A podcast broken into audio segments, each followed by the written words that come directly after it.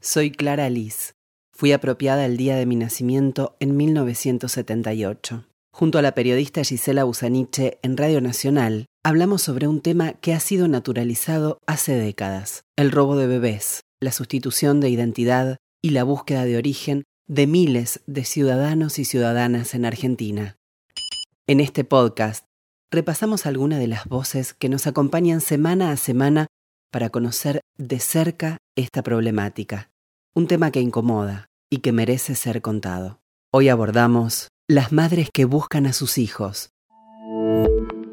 El robo de un hijo es lo más doloroso que puede pasarte en la vida. Estela Maricerati, víctima de robo de bebés. Es sentir un dejarro de todo tu ser. Es un antes y un después en tu vida y en la de toda la familia. Y el camino de búsqueda es largo, es incierto, es doloroso. Es golpear puertas y que se te cierren. Es pedir que te escuchen y no ser escuchado.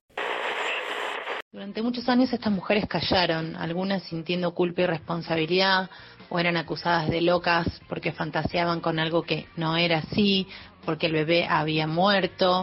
Soledad Gesteira, doctora en antropología por la Universidad de Buenos Aires, e investigadora del CONICET. Eh, o directamente eran acusadas de entregadoras y malas mujeres. Y tenemos que tener en cuenta que estos embarazos sucedieron en los años 60 y 70, donde el destino de las mujeres era el matrimonio y la maternidad, pero esto pasaba según determinadas normas y regulaciones legales y sociales. Por eso estos embarazos de estas mujeres jóvenes solteras eh, a veces sin recursos, contrariaban el ideal normativo de la familia, ¿no? Un ideal basado en el matrimonio legal, en el parentesco legítimo y en el poder patriarcal. Entonces, de distintas maneras, estos embarazos debían ser encausados y administrados, al igual que estas mujeres. Y esto lo que nos permite ver es que las prácticas a las que fueron sometidas estas mujeres perseguían un disciplinamiento del cuerpo y de la moral femenina. Las mamás estábamos muy dispersas, cada una buscando como podía, la mayoría acercándonos a hijos que buscaban o grupos de hijos buscadores. Y así terminamos encontrándonos nosotras. Y así surgió la necesidad de visibilizarnos, sobre todo para que esos hijos que pensaban que habían sido abandonados o no queridos supieran que acá estaban las madres, que no los habíamos abandonado, que no los habíamos regalado, que nos habían sido arrebatados y que los estábamos buscando. Si bien ahora empezamos a escuchar los casos de estas mujeres, es una práctica que con diferencias y con matices sucede hace al menos dos siglos en nuestro país.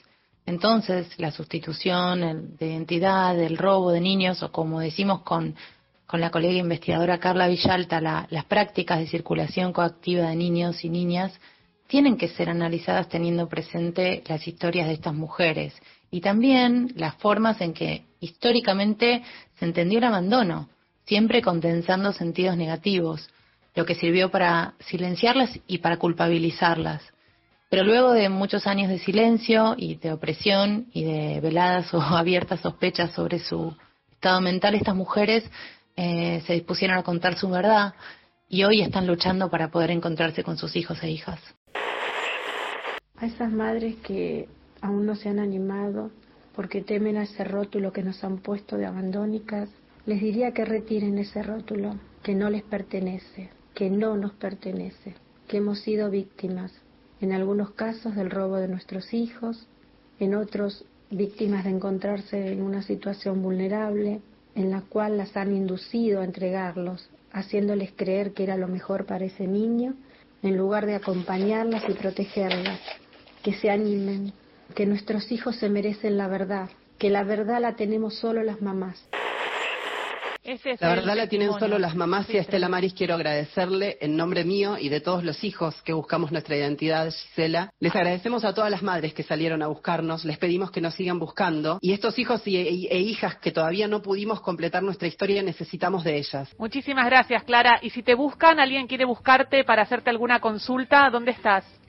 Las respondo en mi Instagram, que es Identidad Biológica OK. Allí los recibo y los derivo para que los puedan asesorar institucionalmente.